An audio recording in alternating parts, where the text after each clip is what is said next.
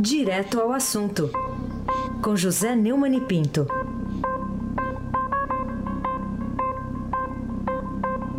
Oi, Neumani, bom dia. Bom dia, Raíssen Abac. Bom dia, Camila Tulinski. Bom, bom dia. dia, Almirante Nelson.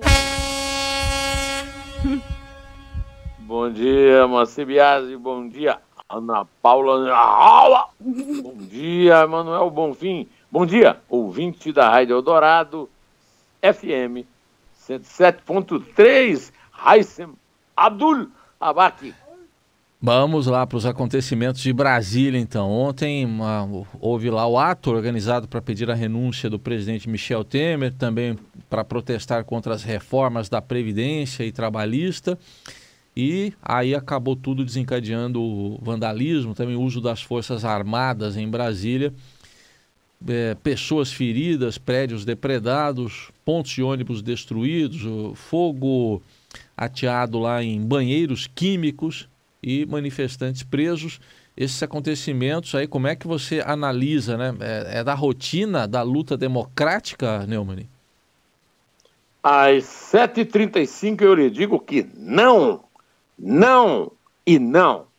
Uma coisa, Heisen, é protestar, reivindicar direitos. Outra coisa é destruir, quebrar, queimar prédios públicos ou privados. O protesto é democrático, sim. O vandalismo é crime, é caso de polícia. Eu, aliás, recorro ao título do editorial do Estadão hoje a respeito do assunto que resume bem minha, minha opinião, minha posição, Raiz. Não é política, é caso de polícia. Com a força toda da instituição, o Estado de São Paulo, eu comento aqui que os números oficiais indicavam 49 feridos, entre eles um por arma de fogo. O repórter fotográfico do Estadão, Wilton Júnior, foi atingido por estilhaços de uma bomba. Foram detidas oito pessoas. Esses black blocs, que desvirtuam os movimentos no Brasil, na rua, né? desde 2013, terminando com violências, atos que começam pacíficos, não devem ser encarados com romantismo juvenil, mas é mera delinquência. A esquerda, que manipula esses movimentos, que nada tem de espontâneos, tem intenções malignas, como o vampiro Bento Carneiro do Chico Anísio, né? Mas termina provocando exatamente o oposto do que pretendem pregam. O susto que a população tomou vendo fogo em prédios públicos produz o efeito contrário ao fora Temer, pois dá alento e fôlego a um presidente e a um governo enfraquecidos, ambos à beira da sepultura. Eu falo do Temer politicamente, não como pessoa é de uma burrice que explica os grandes fracassos da esquerda.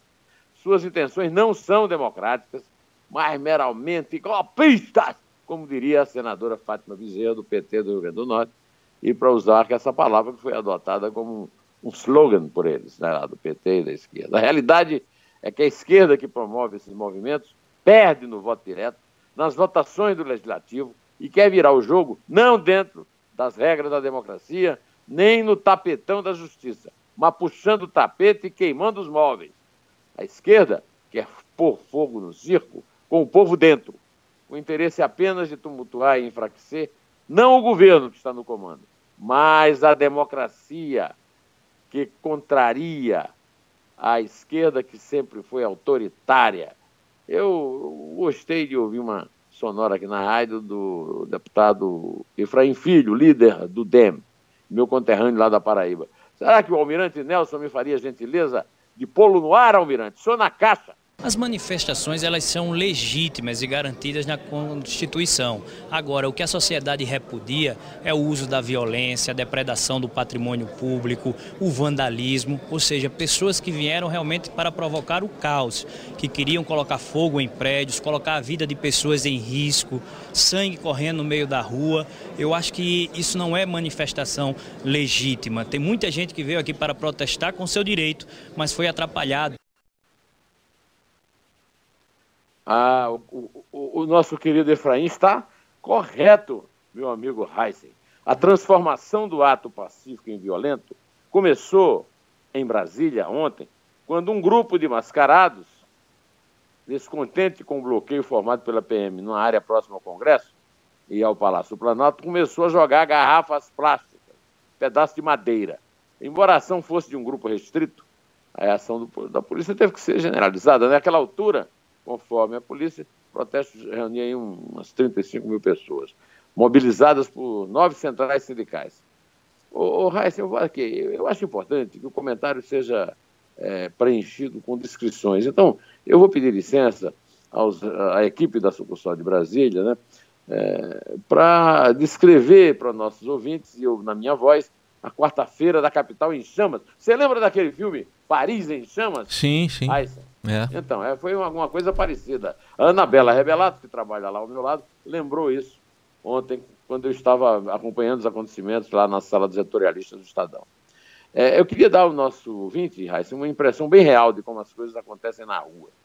O relato desses repórteres não conta que bombas de gás e spray de pimenta começaram a ser lançados no grupo de manifestantes. Aí houve correria.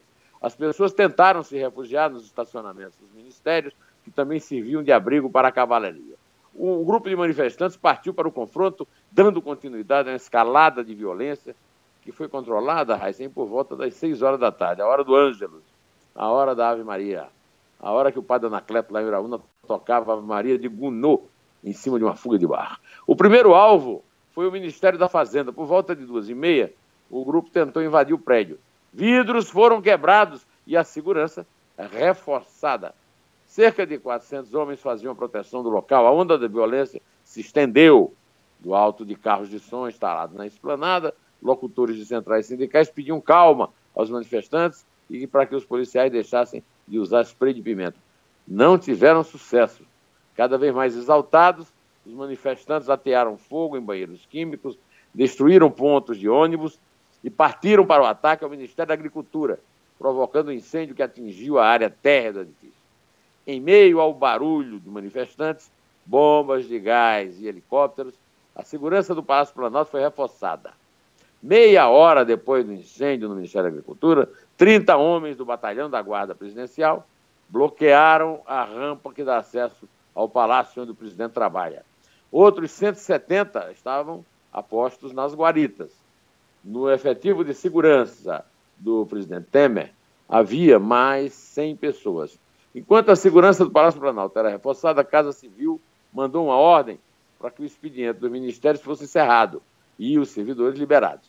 O secretário da Receita Federal, segundo relata ainda os repórteres, relatam o repórter Estadão, Jorge Rachidi, e outros funcionários saíram pelos anexos, nas vias paralelas à esplanada. Os prédios começaram a ser esvaziados às quatro horas da tarde. Meia hora depois veio a notícia da convocação das Forças Armadas. Só então a esplanada, depredada ainda com fogos de fogo em meio a um forte cheiro de spray de pimenta, que faz chorar, viu?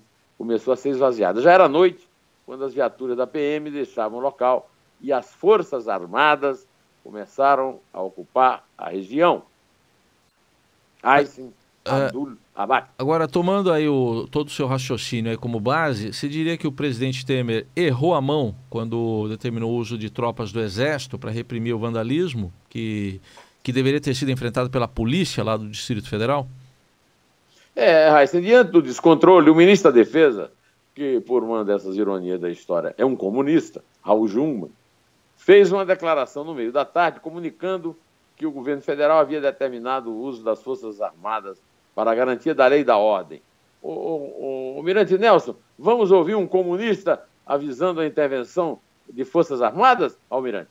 Levando em conta, fundamentalmente, que uma manifestação que estava prevista como pacífica, ela degringolou na violência, no vandalismo, no desrespeito, na agressão ao patrimônio público, na ameaça às pessoas, muitas delas servidores que se encontram aterrorizados e que nós estamos, nesse momento, garantindo a sua evacuação, o senhor presidente da República decretou, repito, por solicitação do senhor presidente da Câmara, uma ação de garantia da lei e da ordem.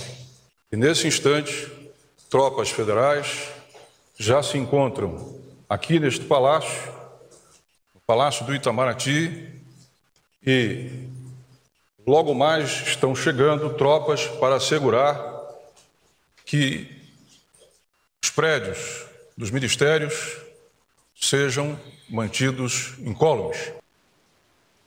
Ô, Heisen, uh, o Temer é um presidente. É bonita voz do Raul Jogo, nem parece a do Temer. o, o, o presidente Michel Temer é enfraquecido pelas evidências flagradas naquela delação de sua participação em atos de corrupção, lavagem de dinheiro e, sobretudo, obstrução de investigação, mas ainda estamos no estado da ordem, né? Ah, o que a gente ouve o Jungmann falar nos leva a isso. Ainda não reina o caos no país e as Forças Armadas são disciplinadas e estão prontas para atender às ordens presidenciais. A verdade é que o recurso a tropas regulares virou rotina no país e isso não é bom. Não é mesmo bom. Os acontecimentos de Brasília ontem mostraram que as forças policiais não estão preparadas para enfrentar movimentos que nem sequer uh, mobilizam tanta gente assim, né? 35 mil pessoas está muito longe daqueles milhões que levantaram as ruas brasileiras em 2013. O recurso permanente às tropas regulares não é um sinal de força, Raíssa, é de fraqueza do Estado em geral e do presidente em particular. Felizmente, a crise ainda não atingiu o ponto em que convocados para resolver rebeliões em presídios, arrastões nas praias e a fúria dos black blocs nas ruas, os militares resolvam aproveitar para intervir do ponto de vista institucional. Vá de retro. É. Eparrê! Eita! Ei, barrei, bate aí, bate cabeça aí, barrei, barrei. Relato do repórter Daniel Wetterman, do Estadão, dá conta da reação dos comandantes militares, é, tanto a crise política causada pela delação dos Wesley Safadões, que é uma definição muito feliz do colega Augusto Nunes, quanto pela tentativa de se aproveitar da crise para pôr fogo no circo, como faz nossa esquerda irresponsável e que não é democrático, eu insisto. A esquerda é revolucionária, ainda é revolucionária. Olha, Raíssa, eu, eu queria aqui contar o que o, o, nosso colega, o Daniel, é, narrou é, da participação do comandante do Exército, o general Eduardo da Costa Vilas Boas, participou de uma, de uma solenidade lá com Fernando Henrique, na Fundação Fernando Henrique, no centro de São Paulo, e nesse clima ele afirmou que o clima no comando da instituição e no Palácio Planalto é de choque e muita insegurança. Olha, os jornalistas ouviram as declarações dele em referência à crise, por causa das denúncias contra o Temer. Né? as palavras do general são as seguintes, Raíssa clima de consternação, de choque e de preocupação, muita incerteza e muita insegurança até que as coisas se definam. É, você entendeu o que, é que o general disse, né? Olha, os militares, não é o caso de abusar, não, viu?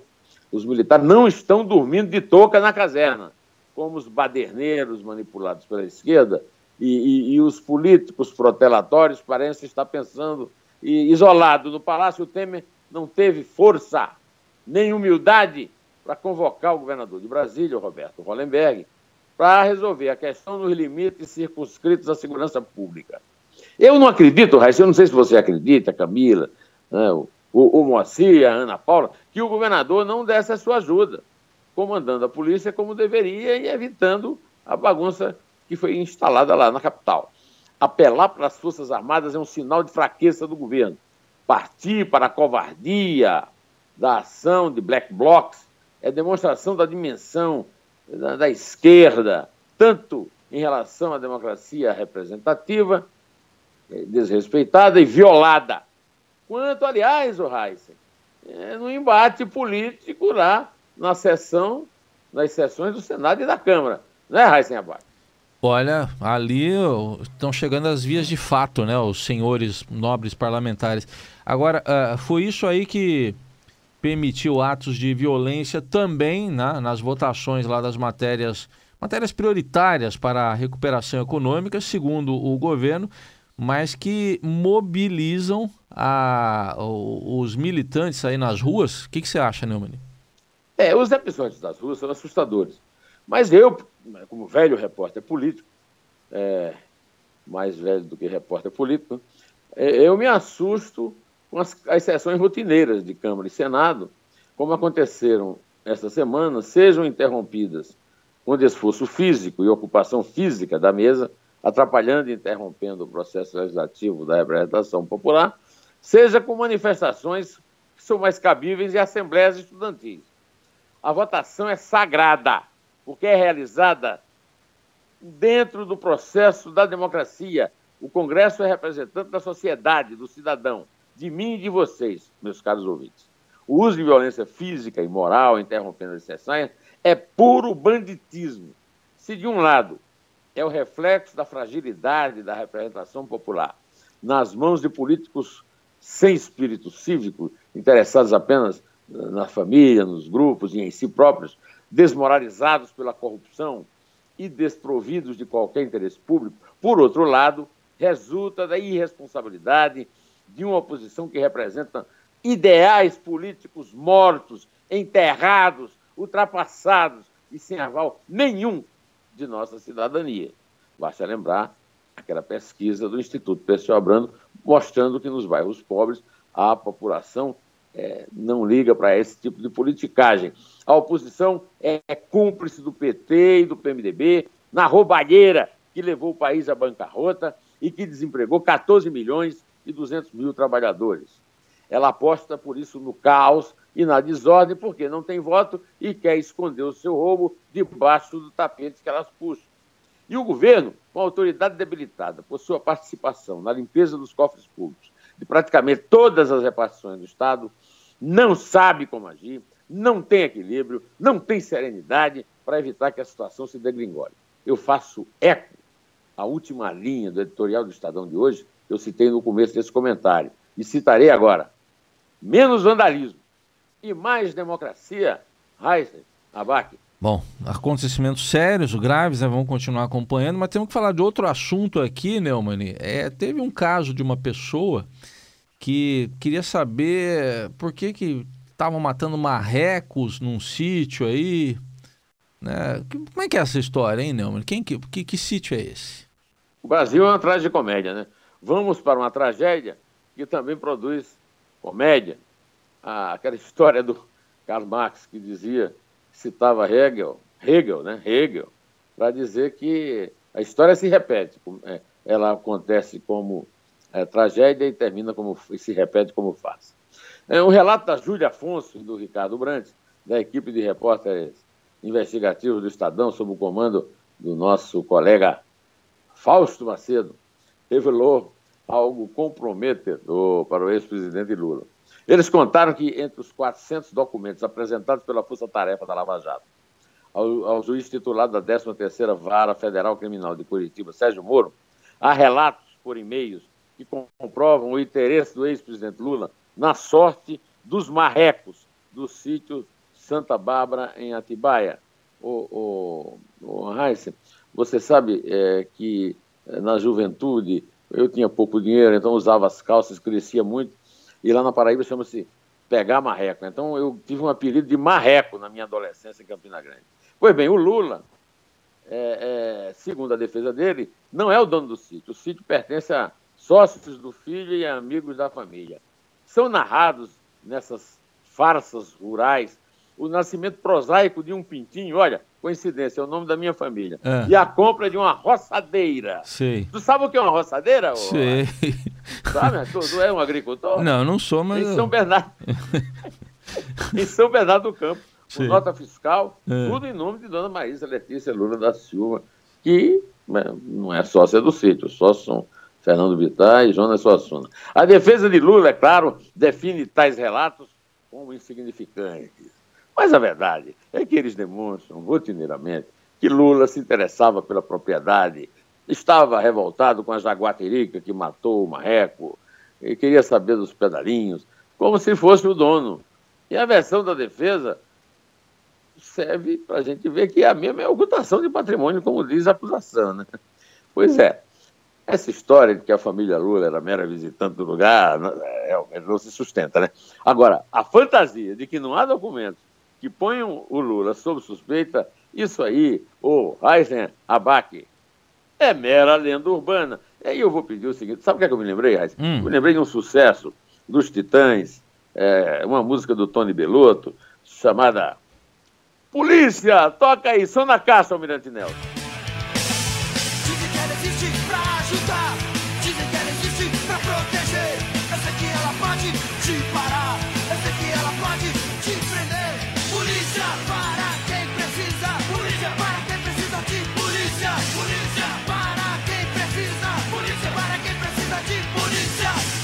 Eu vou fazer uma versão. Você gostou? Aqui. Gostei. Mas você gostou mais da música de ontem, né? Eu gostei, mas, do, do Jumento Celestino. Do, tem, do, do, Jumento Celestino. Dá pra fazer uma versão nova aqui dessa polícia também, é. sabe qual é? Perícia para é. quem precisa de perícia. Não é ah, isso? Muito é. boa a versão. Vou, vou ligar pro Arnaldo Antunes e pedir. Pede, pede perícia. Estão querendo fazer perícia em tudo. Vamos pra contar? Olha aí, vamos contar? Vamos contar.